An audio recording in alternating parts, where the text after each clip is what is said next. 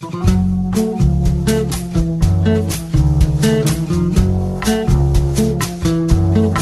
comienza Nuevos Vientos en el Campo.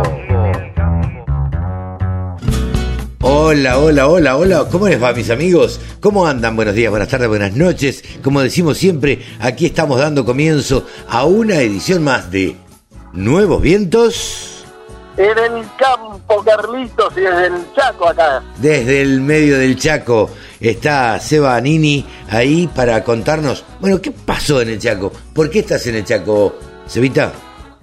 Estamos acá en la ciudad de Resistencia, en las oficinas de la UATRE, invitados por, por, por la gente de la UATRE, donde se va a hacer una, una regional del Renatre, Renatre al que, como te comenté ya la semana pasada, estoy trabajando apenas hace unos días, este, y, bueno, en esta regional están presentes los, este, los directores del Registro Nacional de Trabajadores Rurales y Empleadores, tanto los que pertenecen a la UATRE como los que pertenecen a las distintas, eh, a las distintas eh, integrantes de la mesa de enlace, ¿verdad? Menos este, algunos, están casi todos los, integrantes del directorio.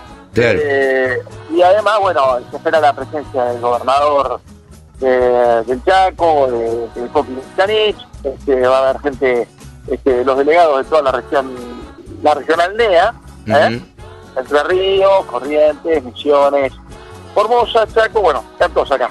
Eh, lindo, una, una reunión regional en realidad, este, pero con mucha con mucha movida política. Así que vamos a ver qué, qué pasa, cómo se va dando toda esta... Bien, te cuento que para hoy vamos a tener a Pablo Adriani eh, analizando todos los mercados y seguramente hablaremos un poquito más de, política y cómo afecta esto a los mercados, ¿no? Estos movimientos políticos de los últimos días. Eh, vamos a charlar con Javier Lauría de todo lo que dejó eh, Palermo, todo lo que tiene que ver con ovinos y todo lo que dejó Palermo y cuáles son las próximas actividades en ovinos y que se vienen en, de acá a fin de año con Mónica Ortolani vamos a analizar un poco la, realidad y qué debiera hacer con sus pesos o con sus cereales el productor agropecuario.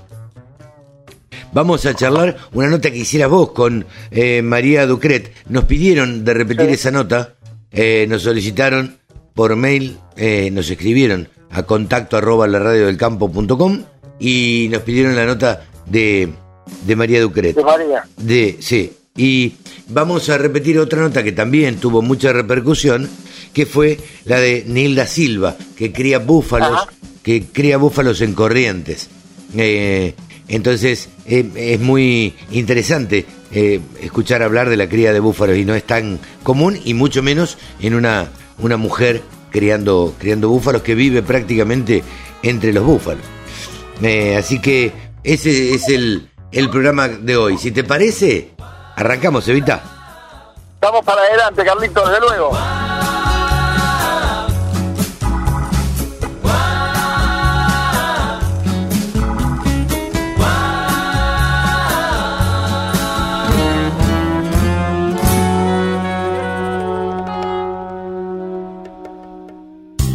La radio del campo. Única emisora con programación 100% agropecuaria. Bueno, estamos con María Ducret, eh, líder del equipo Rus Agro, en el estanque Río Uruguay ha puesto acá en la rural. Es eh, sponsor, es la aseguradora de la exposición. Eh, María, contanos qué trae Río Uruguay Seguros, qué trae Rus Agro a la rural. ¿Qué tal? Buenas tardes, Sebastián. En principio, agradecerte por tu presencia. Y sí, como bien decís, somos aseguradores oficiales de esta gran expo que se está desarrollando con tanto éxito y de tanta afluencia de público. Y por primera vez estamos nada, acompañando este evento que es realmente tan representativo como te decía. En lo que respecta a, la empresa o a la línea Rusagro, como venimos haciendo ya hace un año, que cumplimos hace poco, estamos presentando una nueva visión, digamos, una evolución del modelo tradicional y es un poco que tiene que ver con entender el productor y toda la problemática y la dinámica productiva de las distintas actividades para de esta manera eh, brindar las mejores soluciones en, temas de seguros. Eh, estamos viendo a Rusagro presente en Expo Agro, en Agroactiva, ahora en Palermo, con mucha presencia, no solamente la presencia del stand, sino como asegurador oficial, cartelería por todos lados. Se entregó un premio a, uno de los stands ganadores, que era el premio Rusagro. Eh, ¿Están apostando fuerte al sector agropecuario de Río Uruguay Seguro? Sí, sí, sí, estamos apostando todos nuestros cañones, como decimos, a, todo el sector más productivo ¿no? y de mayor generación de empleo y entendiendo, por supuesto, que, el campo tiene muchísimo para dar y es el, uno de los mayores aportantes a la matriz productiva y entonces desde ese lugar claramente con muchísimas oportunidades. Así que ahí estamos presentes y sobre todo ¿no? en, en cada vez identificarnos más como la aseguradora líder del sector. Hablando justamente de esto, de las presencias de los distintos espacios, este, ¿se viene el Congreso a presidir, se viene el Congreso CREA, estarán presentes también ahí? Seguramente, bueno, todavía no hemos cerrado aún, pero seguramente sí, algo de eso va a haber. María, eh, también eh, estuvimos viendo en, Agroactiva, sé que estuvo acá presente el otro día el Pato Bondancieri, Río Uruguay Seguro está apostando a embajadores este, de Rusagro en el sector. Eh, esa es una política que abre un poco la presencia en otros aspectos, ¿verdad? Sí, eh, en realidad elegimos al, Pato Mondancieri como embajador de marca justamente porque consideramos que es una persona con valores, con humildad, eh, con bueno un gran deportista y hoy claramente es un referente sobre todo también en el sector porque él es un contratista rural y dejó el deporte para trabajar en el campo y bueno claramente eso también se identifica con los valores de Río Uruguay como empresa nosotros somos aseguradores oficiales del deporte y bueno, estamos a nivel federal y, compartimos sobre todo esto que te decía, ¿no? Los, los valores del deporte y de la empresa y bueno, a partir de ahí encontrar esta, esta figura nos costó un tiempo pensar y buscar a ver de qué forma podíamos encontrar un embajador claramente de marca que nos identifique y nos represente y bueno, creo que fue la mejor opción. Además me parece, esto lo digo personalmente, pero me parece que que es una figura que une el campo y la ciudad. Es una persona representativa para cualquiera, no necesariamente un productor agropecuario, y a la vez es contratista rural, es un tipo de las parejas, o sea, eh, está totalmente familiarizado con el sector. Eh, hay otros eh, también abanderados de Río Uruguay Seguro, ¿verdad? Sí, hay abanderados, pero en el sector agro concretamente apostamos a, él como, como embajador Estamos viendo algunas otras, eh, digamos, figuras, pero bueno, no claramente con este con esta propuesta de embajador de marca y acompañándome en este desarrollo de, Rusagro y de posicionamiento de marca. Pero sí estamos trabajando y por supuesto que también hay a nivel institucional otras figuras como puede ser TT Custarot eh, y bueno, en, eso, en esas líneas estamos trabajando. Muchas gracias, María. Gracias a vos. El sector que más ingresos le genera al país se merecía tener una radio. www.laradiodelcampo.com El periodista que más sabe de ovinos se llama Javier Lauría y lo tenemos aquí en la Radio del Campo. Los mejores están en la Radio del Campo. Hola Javi, ¿cómo te va? Carlito, gracias, gracias. ¿Cómo estás? ¿Cómo andas? Pero es que es cierto, los mejores están acá en la Radio del Campo. Cuando es cierto una cosa hay que decirla, ¿viste? ¿Qué va a hacer? Sí, correcto. Estamos de acuerdo entonces. Che, eh, Javi, que está resonando todavía lo que fue la rural, ¿no? Sí, sí, sí, sí. La verdad que muchas repercusiones. Eh, una, una exposición muy interesante en muchos aspectos eh, y muchas conclusiones para sacar. A ver, empezá por las malas y terminamos con las buenas. Empecemos por las malas.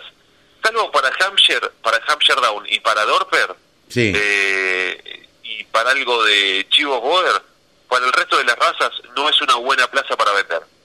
Ajá. Ah, y Texel, y algo de Texel también. Contrariamente a lo vino, que el lugar es Palermo, eh, acá no es una buena plaza para vender, mira.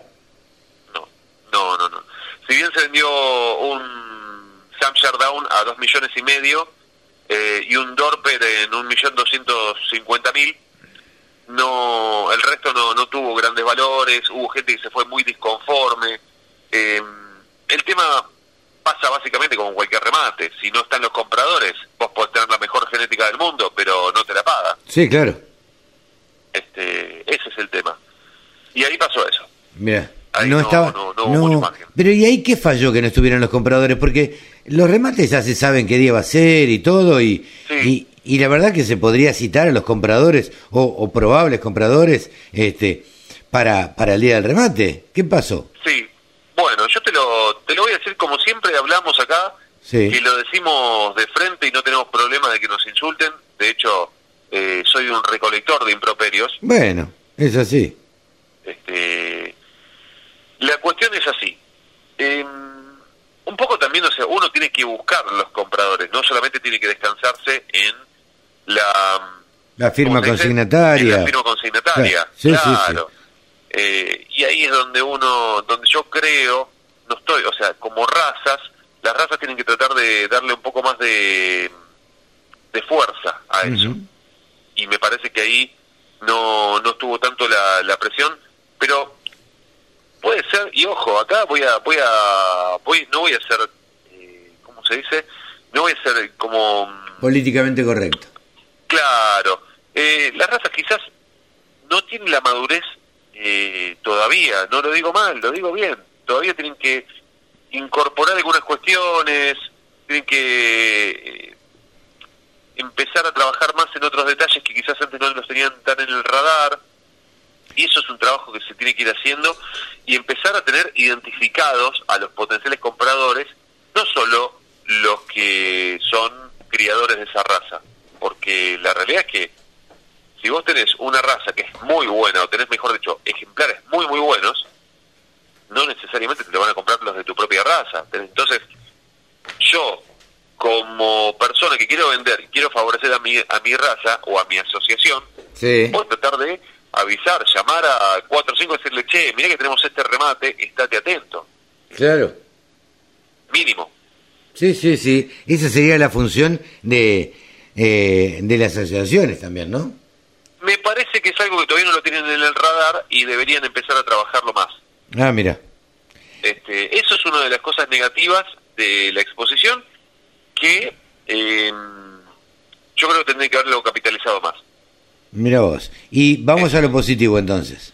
A lo positivo, bueno, buenos resultados para los animales, algunos de los animales que se vendieron. Eh, buen nivel para mí, a mi criterio. Ojo, no soy jurado, pero buen nivel de jurado, ya que había jurados de Eh, Uruguay, de Ahí Brasil. te hago, te hago, te hago un paréntesis. Sí. ¿Se quedaron conformes eh, la- las razas que fueron juradas con los jurados precisamente? No siempre. No, los que perdieron no. Exactamente. La hay que decirlo. Vos tenés, tenés algunos que, que les hace, o sea, que crujen los dientes y otros que lo aceptan con mucha honra y se pegan una palmada en el pecho y dicen, bueno, salí séptimo, no me importa. Claro, pero Este- digo, el que salió subcampeón digamos, eh, es el número dos de la Argentina. Sí, pero Puede no estar conforme, pero bueno. Nadie se acuerda del subcampeón. No, no, eso es cierto. O el reservado, vamos a Sí. decirlo. Este, nadie se acuerda. Eh, te puedo asegurar que, salvo en algún que otro caso, que saca el, gran, el reservado hembra y reservado macho, eh, porque estuvo ahí en, toda- en casi todas las fotos, salvo en esos casos, el resto no se acuerdan. Sí, y sí, sí. es una realidad, ¿viste? Sí, O sea, no sale en ninguna que- foto. no, tal cual. Quiere ser generoso, pero es como el tío segundo, ¿viste? Del, del, del casamiento, el tío segundo. Sí, Perdón sí. por el tío segundo. Salvo que se tome todo, no existe.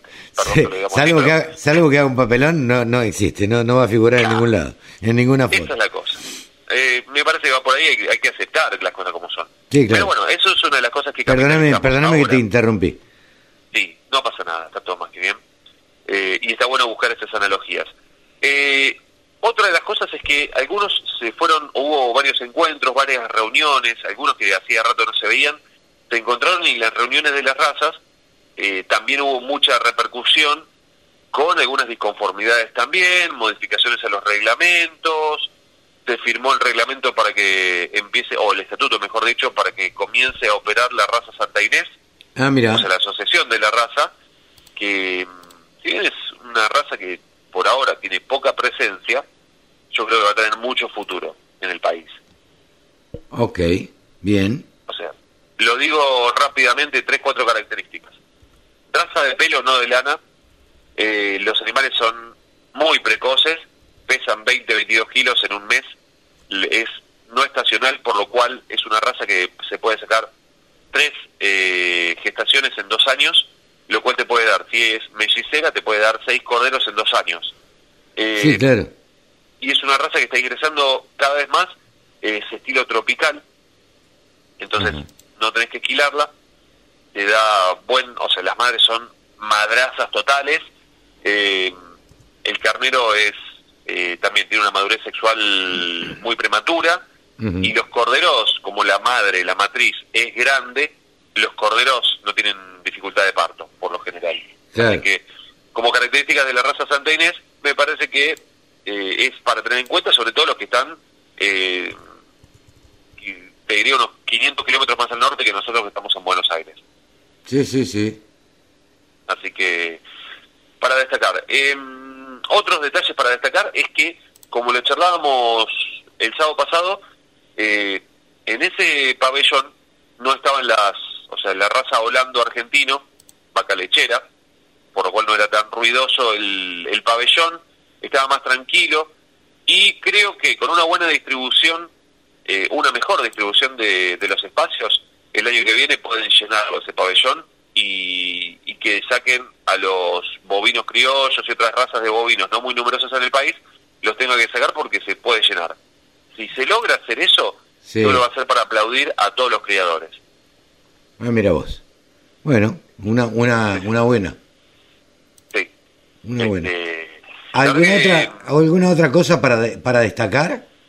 modificación en algunos reglamentos, por Ajá. ejemplo el de la Corriday, para poder traer animales eh, en Del determinadas estaciones por el tema de la esquila, porque uno, para la esquila hay ciertos reglamentos que uno tiene que inspeccionar el animal cuando se hace la esquila, reportar cuándo se hace la esquila, porque no se puede llevar eh, media lana o lana entera así como si nada. ¿Qué significa?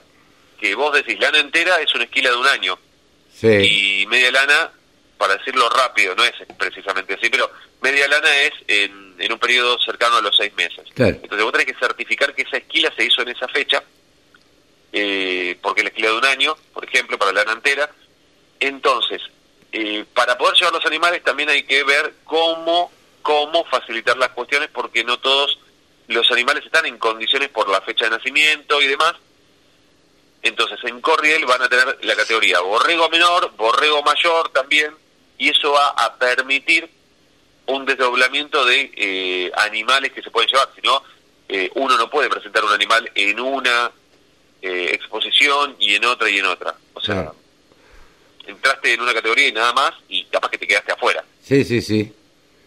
Eh, Así que, bien. como eso, eso creo que igual hay muchas cosas más para, para destacar, pero creo que esas son las más importantes, al menos como conclusiones iniciales. Eh, una de las cosas importantes que se viene es la charla de modo obis.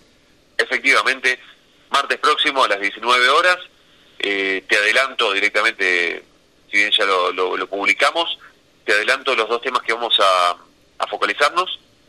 Y por un lado vamos a hablar de pasturas y pastoreos con una ingeniera agrónoma de Valcarce, de la Reserva 8, que es excelente y tiene un conocimiento superior. Eh, y por otra parte vamos a hablar con un mexicano que eh, fue, después de 30 años de trabajar sobre la creación de esa raza, una raza sintética llamada Pelifolk, logró en, a principio de este año, fin del año pasado, principio de este año, certificarla como primera raza sintética de México y la Pelifolk como raza hecha a base de eh, la Peliway, la Black Belly y la Suffolk. Esas tres razas, en diferentes proporciones, generó una cruza que realmente en México está funcionando muy bien y cumple las necesidades. Así que vamos a estar hablando con eh, Florencia James y con Benjamín Nuño Hernández, entre otras cosas, porque tenemos muchísimo material para pasar, mucho material. Ah, mira vos. Mucho, mucho. Bueno, Sí. así que atentos, modo obis en las redes el próximo martes a las 19. Así es, así es, Carlitos. Bien. ¿Alguna novedad más de ovinos, eh, Javi? Uf, tenemos fechas, tenemos Venado Tuerto el del 12 al 15 de agosto, con la Expo Nacional de Hampshire, la octava. Tenemos el Congreso de la CAPOC. El- En octubre. Del 20 al 23 de octubre, que va a ser un Congreso Internacional Ovino y la fiesta del Cordero Cordobés, la segunda fiesta. No, sí, creo que es la segunda, no quiero equivocarme. Y tenemos también la Expo Nacional Texel en el marco de la exposición de Jesús María, que es el 1, 2 de septiembre y un par de días más. Estoy tratando de recordar si era para atrás o para adelante, pero para esa fecha es. Y se va a hacer en el aniversario número 75 de la Expo de, de Jesús María. Así que en el radar tenemos una agenda muy nutrida, más los circuitos de Entre Ríos y Santa Fe. Sí, sí, sí.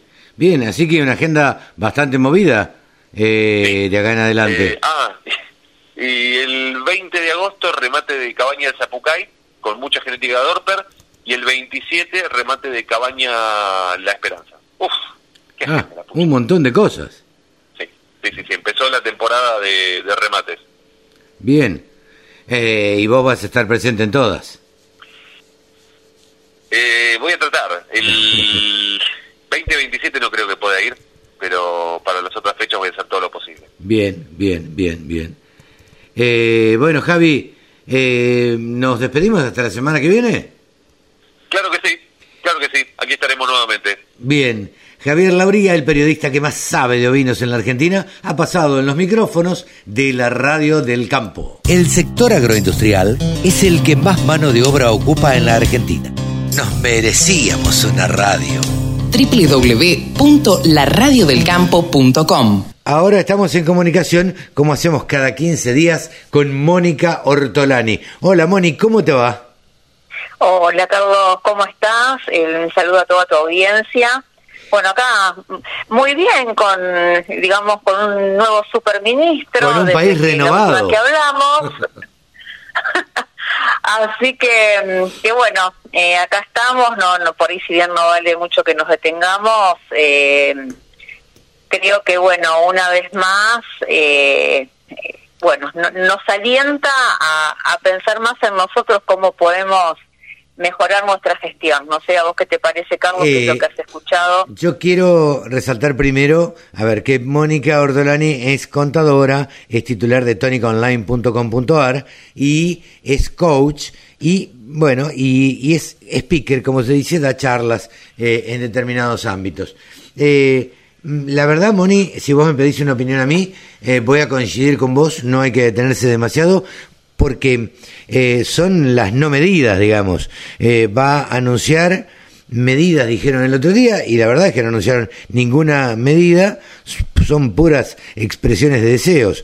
Eh, es política, más que nada. Entonces, me parece que no, no vale la pena, hasta que no se anuncien medidas concretas, no vale la pena analizar. No sé, vos cómo lo ves. Sí, es- sí, exactamente, por eso es que, bueno, eh, para nuestros amigos del campo, eh, bueno, pensar en, en cómo, digamos, afirmarse más al timón de cada barco, que bueno, en la micro cada productor sí ha hecho bien los deberes y sí está siempre está sobreviviendo a, a las crisis, cosa que no, no ha hecho, eh, no, han, no han hecho los sucesivos gobiernos, porque en realidad de los últimos 61 años, 54, Carlos, tuvimos déficit fiscal. Sí, claro. Con lo cual tenemos un déficit fiscal que es, es crónico, es recurrente y es como si en una casa y Argentina fuera una gran familia, eh, una familia que gasta más de lo que ingresa y que siempre le está dando a la maquinista o al endeudamiento porque otra receta eh, no hay, si vos gastás más de lo que de lo que ingresa, eh, bueno, todo lo que vivimos, inflación, devaluación, inseguridad, es producto eh, de bueno de, un- de una familia que ha sido incompetente y sigue siendo incompetente para para administrar nuestra economía. Entonces, mm, yo lo que estoy viendo, mm, digamos, estoy recibiendo muchas consultas de productores y realmente... ¿Qué, qué es lo que te eh, preguntan concretamente, Moni?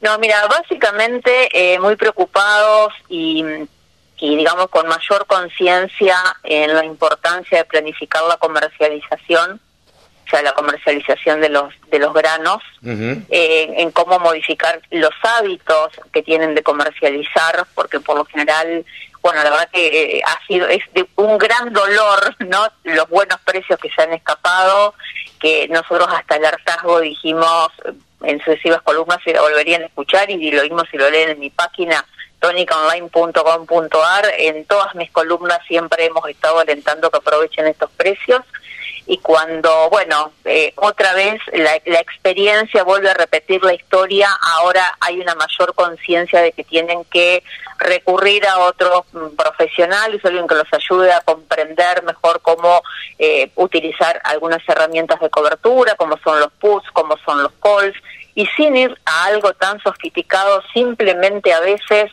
es cómo poder calzar mejor eh, las ventas de granos con las propias necesidades de, de caja, ¿no? De cómo poder planificar mejor la caja eh, o comprender que a veces hay periodos eh, también que las tasas se dispararon, pero ahora empiezan a comprender mejor por qué es tan importante también estar calificados en SGR para poder vender cheques en el mercado de capitales, que hoy puedes acceder a tasas más bajas de las que te ofrecen en el banco. Entonces, muchas veces, Carlos, lo que puede pasar es que a lo mejor vos hoy tenés una obligación y en, en lugar de estar vendiendo las hojas, suponte, en disponible para honrar esa deuda, tampoco podés estar vendiendo las hojas de noviembre o las hojas de enero, te haces de los cheques, descontás los cheques en la SGR y te queda un diferencial de, de caja, ¿no? Que, eh, digamos, apalancás tu, tu rentabilidad vía financiamiento, ¿no? Que el financiamiento,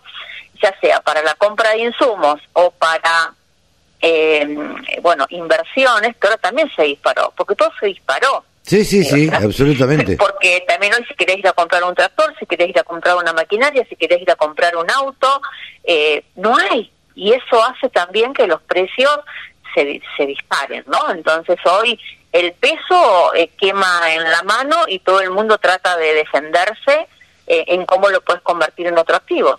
Sí, podés. Sí, sí, sí. podés, ¿no? Porque todo el mundo quiere comprar, pero nadie quiere vender. El otro día alguien me preguntaba, eh, eh, justo fui a comer y a un restaurante y el restaurante estaba lleno.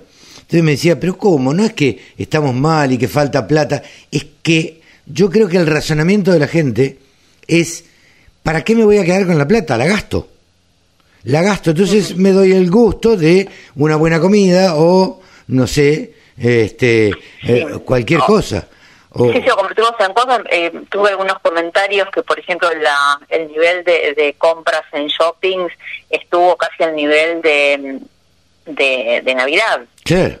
Porque la gente trata de convertir en, en lo que pueda. Sí, en un o sea, pantalón o, mejora, Exacto, o mejora su casa, mejora. Bueno, porque lo tiene que convertir, porque todo te queda cada vez más lejos. Lo mismo me dirás con los viajes, ¿no? ¿Y cómo la gente sigue viajando igual? Y bueno, porque ve si puede, lo convierte en algo, porque cada vez le queda más lejos, ¿no? Sí, sí. Entonces hoy, cuando vos tenés tasas de financiamiento, que si bien todas las tasas aumentaron, ¿no?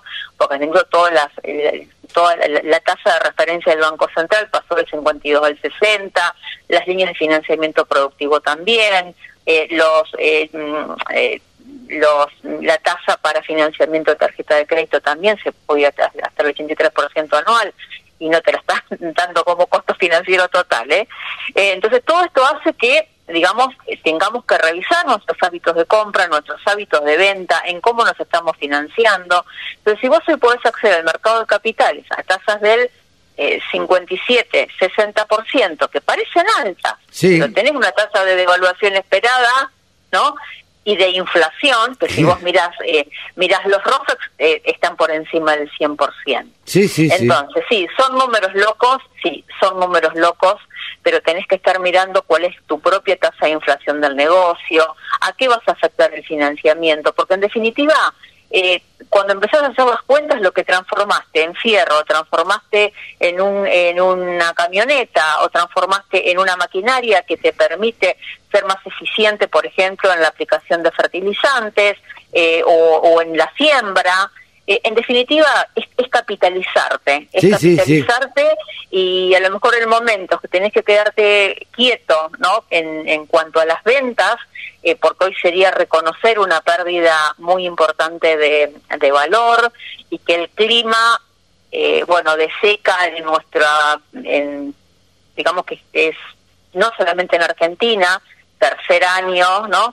De, año niña, sino que también, bueno, en Estados Unidos también hay, hay condimentos de clima que alientan un poco, que sostienen un poquito los precios. Y bueno, ya se escapó, ya se escaparon tanto, digamos, los, los, los máximos, que ahora el productor, es lógico, dice, me quedo quieto, o sea, voy a vender si es que necesito.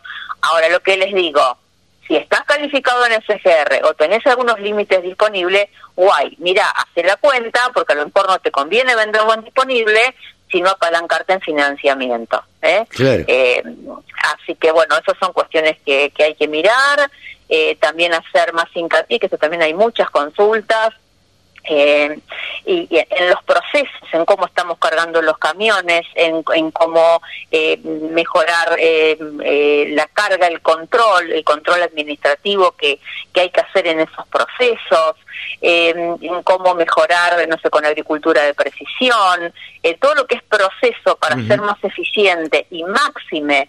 Pensar que los insumos también las relaciones insumo-producto se deterioraron y hoy necesitas un 60% más de grano para comprar la misma cantidad de insumo.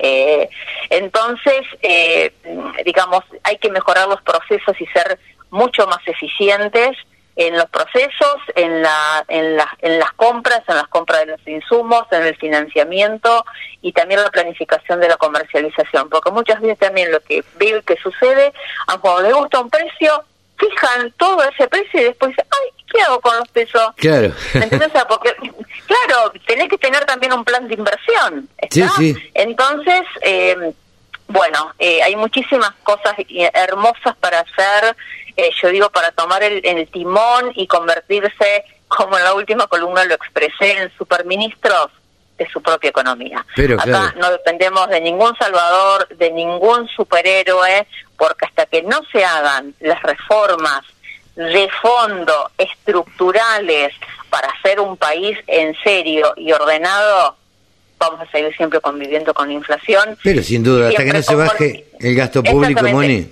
Eh, Exactamente. ¿Y cómo nos defendemos de la inflación? Comprando. Comprando, lo convertís en dólares, lo convertís en una propiedad, lo convertís en un auto o como decís vos, la disfruto. Sí, claro. Eh, es que no, no, queda otra. Moni, muchas gracias como siempre. No, gracias a vos, Carlos. Un saludo a toda la audiencia. A Mónica la pueden encontrar en tónicaonline.com.ar, en las redes sociales como Ortolani Mónica y eh, ¿en qué otro lado, Mónica?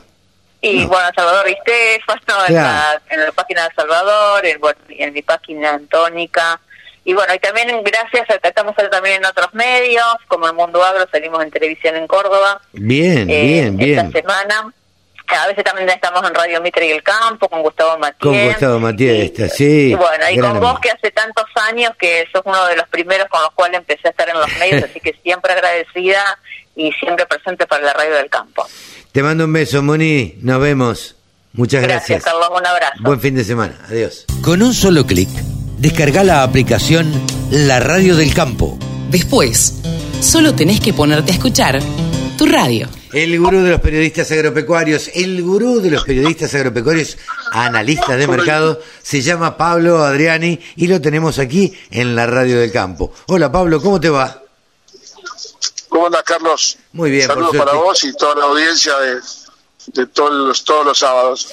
¿Cómo andás? ¿Cómo, cómo, a ver, con todas estas medidas que se han anunciado y, y, medidas que no han sido medidas, porque en, en, realidad son expresiones de deseo nada más, eh, ¿en qué cambió la cosa? No, lo único que cambió es que la persona que toma el mando de la economía tiene un poder político y tiene un nivel de conocimiento eh, técnico político muy alto. Yo, yo no vi un ministro de Economía que haya dado la presentación que hizo Massa eh, en la Asunción con la claridad y la profundidad de los temas que vos decís que son anuncios, pero pero los los presentó uno por uno. Sí. O sea que no no no no no no fue un anuncio así de al aire al voleo no, no, podemos discutir si va a bajar el déficit o no, bueno, si va a achicar subsidios o no, no lo sé. pero el nivel de conocimiento que tiene y, y- y- y la teórica seriedad con que encara esto, eh, me da cierto crédito para que tengamos un poco de esperanza de que la situación puede empezar a mejorar, ¿no? Claro, bueno, me parece que acá eh, eh, eh, esto es, a ver, analicemos que es un superministerio, ¿no? Con esas, con esas características, ¿no? Eh, y, y que nuclea otras cosas que los otros ministros de Hacienda no, eh, no, no, no tenían injerencia. Y lo que vos decís, el poder político. Ayer fue prácticamente una asunción presidencial.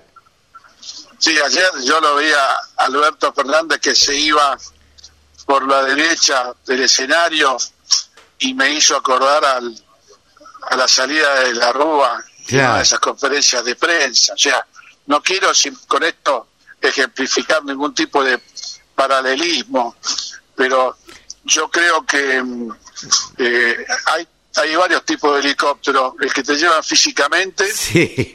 Y el, y el que te lleva al poder político. Yo creo que se fue el helicóptero del poder político que tenía eh, Alberto. Yo No, creo que Ni hablar. Digo, es una persona, eh, para mí, eh, yo no sé cómo lo ves vos, no estamos nosotros tampoco para analizar políticamente esto, pero es lo que se ve de afuera. Es una persona terminada políticamente.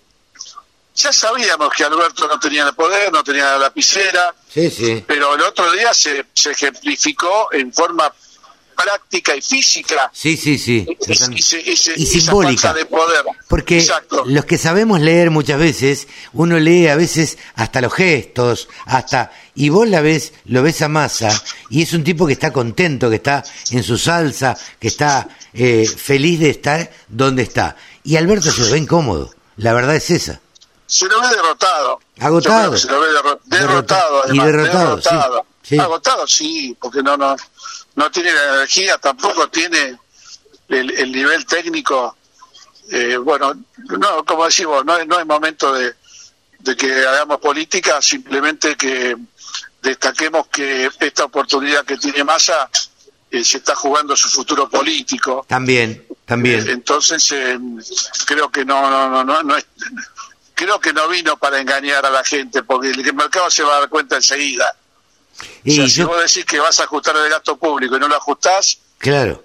que Eh. mate. Si decís que vas a subir las tarifas y no las subís, Y los si decís que empresarios, vas a bajar subsidio y no lo bajás, eh, Pablo, los empresarios, digamos, a ver, están con el poder de turno, eh, porque ellos no pueden tener una ideología política. Yo creo que una buena parte del empresariado lo apoya a Massa.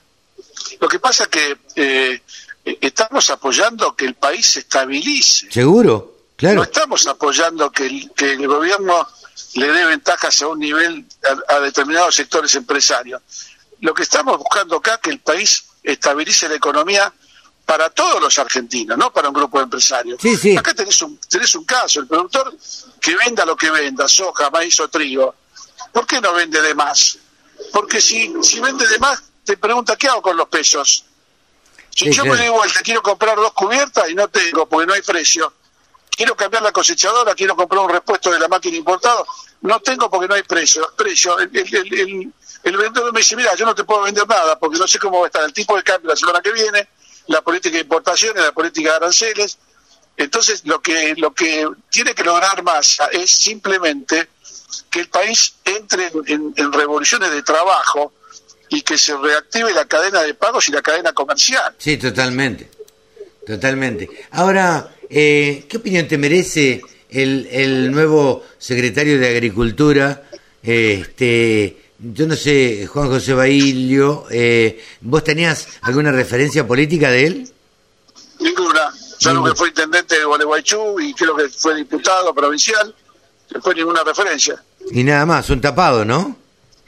Pero hay comentarios que estuvo haciendo esta semana que no son muy felices que digamos. Eh, Como, como para los productores que, que definan su filiación política. Una cosa ¿Qué tiene de que ver un locos. productor que tiene que vender soja o maíz con su filiación política? Pero Me parece claro, que ahí eh, estamos, ver. estamos mirando otra película. El Esa es la mancha negra para mí de, El de esta textual dice, me parece que está bueno que los dirigentes de los distintos sectores tomen su postura política con la cual ellos se sienten más identificados. ¿Qué tiene que ver la afiliación política que yo tenga con que sea productor agropecuario o, con que sea, o, que sea, o que sea dirigente del sector Pero claro, agropecuario. claro. La filia- acá, acá hay una realidad que acá se confunde, acá se confunde exigir al gobierno que frene este drenaje económico de divisas y de, de altos niveles de inflación y elevado nivel de emisión. Y eso no es política partidaria. Eso no hay que ser ningún partido político para No. decirle al gobierno estabilizar la economía, bajar el gasto público, reducir subsidios, aumentar tarifas. Eh, eso no es, eso no, no hay que ser peronista, radical, de cambiemos, de, de, de, de- Sí, de cualquiera. Para pedir que, los cambios que se hagan sean para beneficio del país. Por eso está Totalmente. totalmente pifiado. Yo creo que esa, esa la, la, la- la mancha negra de la semana fue la- las opiniones del nuevo secretario de Agricultura. Sí, y que se va a tener que sentar a conversar, eh, creo que mañana. Mañana, eh, perdón, ayer viernes se sentaron a conversar todos Sí, sí. eh, con la No, mesa de enlace. No tengo, no tengo información de lo que pasó, Claro. pero yo supongo que la dirigencia agropecuaria tiene que poner los puntos sobre las IES con respecto a esa, esa opinión que dio el secretario, que fue muy poco feliz, ¿no? Totalmente, totalmente. Eh, es imposible analizar los mercados de granos o cualquier tipo de mercado sin analizar lo, lo político. Eh, te hago esta pregunta, Pablo. ¿Vos crees que eh, Massa viene con las mejores intenciones? Ahora, ¿y Cristina, que estuvo, eh, que fue la que lo, lo, lo impulsó a Massa para estar ahí? Yo creo que el silencio habla. Eh, Cristina está apoyando todo esto. El silencio habla. No, no- no te lo apoya explícitamente, pero lo está apoyando. Sí. Entonces, eh, eh, que, que tiene todo el poder político, masa, de hacer lo que ningún ministro de Economía pudo hacer. Sí, y se Entonces- ve, se ve por lo que anunció ayer o antes de ayer el, eh, el, el, el equipo que tiene detrás, ¿no? Sí, hay un equipo medio medio mix, ¿viste? Entre funcionarios que eran de, de algunos de la Reunión K y, y a, a mí lo que me, me da una buena sensación de relaciones internacionales es eh, la, el ingreso de Daniel Marx al, a, al- a lo que tiene que ver con el manejo de, de la, la deuda externa, la deuda con inversores, Ajá. las deudas con organismos multilaterales. Daniel Marx tiene un manejo político y económico muy sólido y es un jugador de primera. Claro. Sí, sí, Eso sí. me da cierta esperanza de que todo el tema de exterior, de cuentas del exterior, refinanciamiento de bonos, negociación con el fondo, eh, inversiones de empresas o lo que fuera, puede llegar a ser un, un, un- un buen aliado de Todo eso, éxito por lo menos va a estar, va a estar bien manejado. Eh, te pregunto esto, Pablo, ¿qué, ante esta situación que se da y, y demás, ¿qué crees que deben hacer los productores agropecuarios? Tiene que hacer la plancha. Acá hay que ver, acá hay que ver Sabía que me ibas a contestar eso. Sí, que acá es, es- es irresponsable de mi parte decirte vendés soja porque soy bajista o no vendas maíz porque soy alcista. Porque Claro. la impronta local, ¿sí? Supera a, la- a- a los mercados internacionales como factor y variable del negocio. A pesar de que esta semana hubo una recuperación bastante interesante de la soja y el maíz en Chicago, ¿Por qué se da esto? ¿Por la sequía?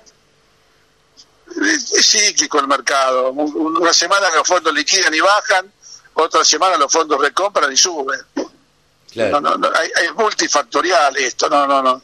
Si te digo que por la sequía, no, no, no, porque los cultivos de Estados Unidos también, a pesar de que le falta lluvia. Entonces, eh, vamos a tener un mercado que lo estamos viendo hace tiempo, un Chicago que cuando liquidan los fondos baja y cuando paran de liquidar y empiezan a comprar sube. Claro. Lo que pasa es que cada vez en un piso más bajo. Sí, sí, Ese sí. es el tema. Sí, sí, sí. Habrá que, habrá que esperar. Va a estar lindo a Presin la semana que viene, ¿no? Exacto. Porque va a estar interesante por Radio por la- Pasillo va a estar las interesante. repercusiones que va a haber, exactamente. Claro. Bueno, Pablo, nos despedimos hasta la semana que viene. Un fuerte abrazo y buen fin de semana. Buen fin de semana. Pablo Adriani, el gurú de los periodistas agropecuarios, analista de mercados, ha pasado por la radio del campo. Exposiciones, muestras, rurales, novedades. Toda la información en laradiodelcampo.com. Uno de los atractivos que se presentan acá en la rural, uno de los atractivos, son los búfalos. ¿Por qué? Por ser animales muy grandotes, muy mansos, están echados todo el día y porque además fue uno que nació, una bufalita que nació. Estamos con una persona que nosotros ya hemos charlado en la radio del campo, que se llama Nilda Silva, que ella es una fanática de los búfalos. Hola Nilda, ¿cómo estás? Hola, ¿qué tal? ¿Cómo estás? Encantadísima de que estés acá conmigo y fundamentalmente encantada por el tema de búfalo. Eh, Contame un poquito, a ver, ¿cuántos animales trajeron? ¿Qué vinieron en la rural? ¿Cuál es el objetivo? Bueno, el objetivo principal es la difusión. Ok. Eh, que la gente conozca y el segundo es comentar qué nos brinda el búfalo. Primero que no es una competencia con el bovino, sino que es un adicional más para la ganadería argentina. Se da en campos que generalmente no el bovino sufre muchísimo o no da y el búfalo sí se adapta perfectamente. Saber que el búfalo es doble propósito, carne y leche, eso es muy importante porque depende de a lo que se quiera dedicar el, el criador, se dedica tranquilamente a las dos cosas. Nosotros hacemos exclusivamente genética. Genética, claro. Así que eh, es el primer centro de inseminación bubalino, tenemos eh, semen nacional y somos representantes de Chevet Genetic COFA de Italia y son- te- también tenemos semen importado. Somos importadores y exportadores, Y exportadores. de genética. Eh, te pregunto, para saber y porque la gente seguramente esto lo desconoce, eh, búfalos hay en la Argentina. ¿En qué otro lugar del mundo hay búfalos? Todo Centroamérica está muy, tiene mucho búfalo. Eh, Brasil tiene muy desarrollados los búfalos. Colombia, Venezuela, son países eh, top con el tema de búfalo en nuestra zona, hablando, ¿no? Sí, sí. Si no, por supuesto, ya tenemos la India, Pakistán y toda esa zona para lo cual murra. Y bueno, el Mediterráneo, que es un patrimonio italiano, la raza mediterránea. Y la mozzarella, que la auténtica es de leche de búfala, es una de denominación de origen. Es decir, que toda mozzarella es de Italia como el champán es francés. Ah, mira vos. Eh, te hago... Sí, No, decime. perdón, pero quería decirte que con todas las búfalas se puede hacer de mozzarella. Claro, sí, sí, sí, Ah, no exclusivamente. Claro. Eh, eh, te hago esta pregunta. Eh, ¿Cuántos años hace que venís a la rural? Mira, vengo desde el 17, después hubo el tema del el impas de la pandemia Claro. para todo el mundo eh, y ahora volví de nuevo. Eh, hemos venido con, ya habían pasado mínimo 18 años que no venían búfalos a Palermo, dicen que antes había, yo lo desconozco porque en aquella Claro, época no sé. no estaba con los búfalos. No estaba, acá vivía en la ciudad de Buenos Aires y no tenía la menor idea de los búfalos. Es, es más, yo conocí los búfalos de una Claro. de prepo, digamos. Eh, conocí los búfalos ya criándolos. Claro. Así que me metí de lleno a estudiar, a leer, a investigar, a acercarme a las universidades eh, y, por supuesto, a leer mucho y convivir con ellos. Porque el tema que todos tienen que saber es que yo vivo en el medio del campo con los búfalos. Sí, sí. Vivo y convivo con ellos. Convivís con los búfalos. Ellos, yo vivo su, su hábitat y ellos viven en mi hábitat. ¿Cuál es, qué, qué experiencia te deja Palermo? ¿Qué, a ver, ¿cuál es tu experiencia acá? ¿Tuviste consulta? ¿La gente viene pregunta? Contame un poquito. Eh, primero, la primera experiencia que tengo en Palermo, que bueno, para mí no es nuevo, yo soy una persona sociable y sé hablar con todo el mundo y eh, trato de explicar lo más posible según la, lo que la persona me, me- me pide, ¿no? Claro. Cuando es un medio, trato de explicar de esta manera como vos me estás preguntando. Ahora, cuando hay personas que totalmente no saben qué es, les trato de explicar la especie, el porqué de los cuernitos y fundamentalmente me gusta explicarle a los niños. Explícame por qué, el, el porqué de los cuernitos. Bueno, el porqué de los cuernitos, porque el, por ejemplo, que tenemos en la morra, quiere decir en hindi, espiral, es decir, a medida que tienen los años van enroscando el cuernito. Y la mediterránea tiene un va para atrás y gira un poquitito al final. Eh, es un- una característica. Y un poquito son morfológicamente también un poquito más diferentes. Los burras son más redondos, como si fueran, parece, aparentemente, qué sé yo, yo digo es un salchichón y el otro un queso barra, porque los otros son como más cuadraditos, pero ambos son muy carniceros y muy lecheros. Llama la atención que no tengan pelo. Eh, Bueno, en realidad ellos están prolijados, pero generalmente son medio peladitos, sobre todo en verano quedan bien pelados Bien y regulan muy bien la temperatura por el agua. Y, y me gusta explicarle a los chicos, porque los chicos son lo que yo- un adulto tuvo la posibilidad de agarrar en Google y decir, mira, ¿qué es un búfalo? Bueno, cuando el nene viene y dice, mire, que toro, que toro, entonces yo le digo, no, no, no, vamos a empezar por una cosa, que tenga un cuerno no implica que sea un toro. Porque puede tener un cuerno y ser una Sí, vaca. vaca, Bueno, bueno, o una entonces- hembra. o una hembra. Entonces empezamos de ahí. Entonces yo les explico y me, me gusta darle esa didáctica porque me, me- me encanta que los chicos eh, aprendan eso. No solamente el búfalo, sino saber que no un cuerno no, no identifica el sexo. Contame de esta preciosura que nació al otro día que llegó. Bueno, se llama Giuseppina. Eh, Giuseppina ya es una tercera sangre italiana, es nieta, la, la mamá es nieta de Caesar, hija de Tore y ella es hija de Plastar. Entonces, son tres toros top italianos y eso tiene un buen pedrio. Tiene un pedre muy bueno. Ya tengo el resultado del ADN, ya vino acá la, este, el centro genética de la, la rural, De la rural. así que ni bien nació se le sacó el pelito y obviamente siempre dan 10 porque yo tengo un cuidado, pero al máximo, son de inseminación siempre. Y bueno, y la otra cosa es decirle a la audiencia que bueno, nuestros cambios hoy económicos no están muy buenos que digamos. No. Y bueno, si queremos comprar en euros, este, es como que No, no, no, sé qué, es un se poco pone difícil. Se pone complicado, vamos a decir, eh, como escalarlo a la Concagua. Entonces hay semen nacional, que son hijos de esos mismos toros. Sí.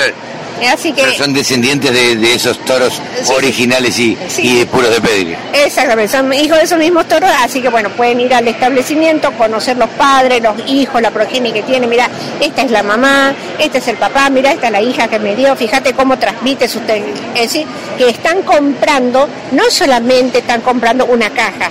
Cuando vos compras una caja muy bonita, porque el toro está bonito, Sí, quiere decir sí. que vos compras el biotipo. Claro. Y cuando vos compras una caja, pero tiene bombones adentro, entonces quiere No, no. decir que vos compras el biotipo y compras, ejemplo. y compras la genética. Y la genética la que trae consigo todo lo que va a transmitir a su progenie. Eh, cuando uno ve el búfalo animal por el tamaño y, y demás, piensa que la carne puede llegar a ser dura. ¿Cómo es la carne de búfalo? Bueno, la carne de búfalo no, no precisamente es dura, que son animales longevos, viven hasta Ajá. los 20, 25 años. Obviamente, te comer una, una carne de un animal que tiene Claro. 15 años, seguramente no va a ser blanda. Claro.